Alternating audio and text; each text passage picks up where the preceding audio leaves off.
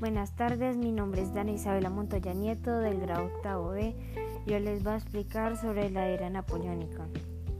Antes que nada, debemos de conocer quién fue Napoleón Bonaparte y por qué se denomina la era napoleónica.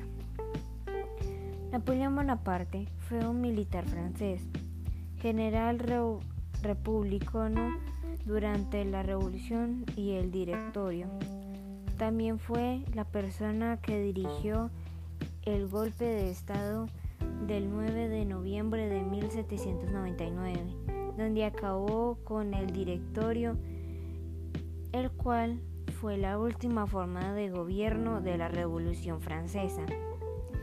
Y es después de este golpe de Estado que se proclama como el primer cónsul de la República. Posterior a este título, se convirtió en emperador de los franceses en 1804 y un año más tarde como rey de Italia.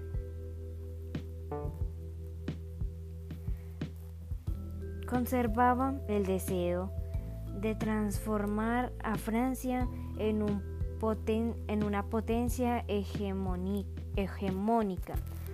Mantuvo un gobierno constitucional que reservaba un inmenso poder político y a la figura del emperador, inspirado, inspirado en su popularidad y su estrecha relación con el ejército. Aún así, el emperador imperio fue fundado y gobernado en las fases de la Revolución Francesa. Napoleón fue elegido soberano mediante un plebiscito establecido un estado continental y centralizado muy comparable al antiguo imperio romano. Durante un, poco más de una década tomó el control de casi toda Europa occidental y central.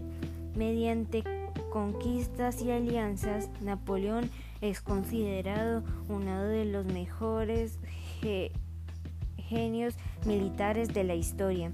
Sus agresivas guerras de conquista se convirtieron en las mejores operaciones militares conocidas hasta ese momento en Europa, en la que involucraron a miles de soldados jamás vistos en el ejército de esa época. Napoleón es considerado por algunos un extra, militar debido a su extraordinario talento y capacidad de trabajo. Otros, sin embargo, lo consideran un dictador, tirano, cuyas guerras causaron la muerte de miles de personas. La guerra napoleónica comenzó cuando Francia no tenía un orden político. Entonces, en 1799 llegó Napoleón Bonaparte a restablecer todos los procesos monárquicos de la antigua Francia. En el consulado crearon una nueva constitución en la que le, dieron todo el poder político a Napoleón Bonaparte. Él estableció una política interna, la cual tenía como objetivo consolidar las conquistas revolucionarias y evitar así el retorno de la monarquía para establecer sus propias leyes.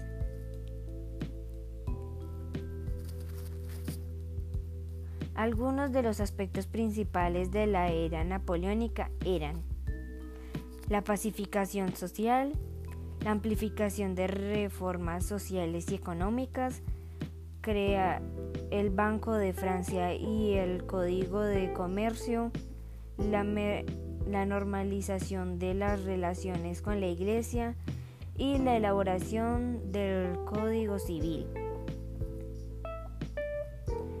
Cuando Napoleón fue coronado como emperador de Francia, el imperio creó la Gran Nación, cuyo objetivo era conquistar toda Europa y vencer a Inglaterra, su principal enemigo.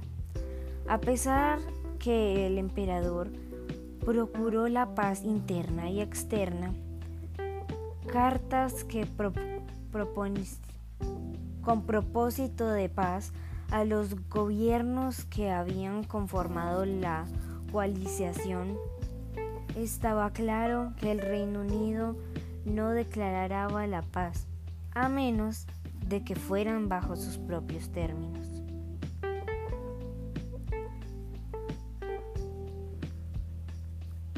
Tras el periodo de paz de Amiens, a partir de 1805, la fase más intensa de las guerras napoleónicas. En este periodo los monarcas europeos no se cansaban de hacer la guerra al, al imperio francés por varias razones. Primero, los exos de familias que tenían Austria y España con los de derrocada dinastía de Borbón. 2. El, el, temor que les inspiraba la figura del general Bonaparte, capaz de destruir todos ejércitos en, un, en unos días. 3. Los, los generosos sobornos que les ofrecía Gran Bretaña a Europa a, a cambio de que aportaran sus soldados para las cruzadas antinapoleónicas. Y cuarto, la rivalidad comercial y militar entre los británicos y franceses. En 1805, con, con ansias con ansias de conquistar más tierras,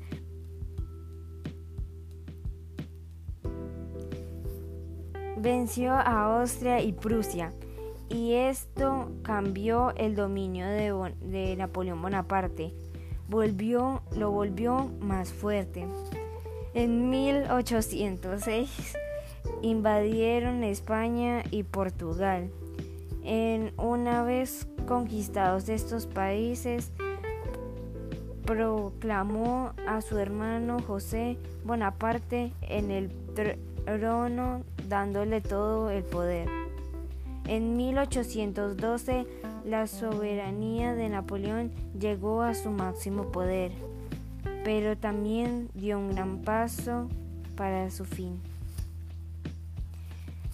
En 1813, Rusia, Austria, Inglaterra y Prusia derrotaron a Napoleón en la batalla de Lexington, también conocida como la Batalla de las Naciones. Así, Napoleón fue retirado del trono. Más tarde, en 1815, Napoleón recuperó el trono y luego, el 18 de junio de ese mismo año es derrotado en la batalla de Waterloo y es entregado a los ingleses, quienes lo llevaron a la isla de Santa Elena y allí muere en 1821. Muchas gracias.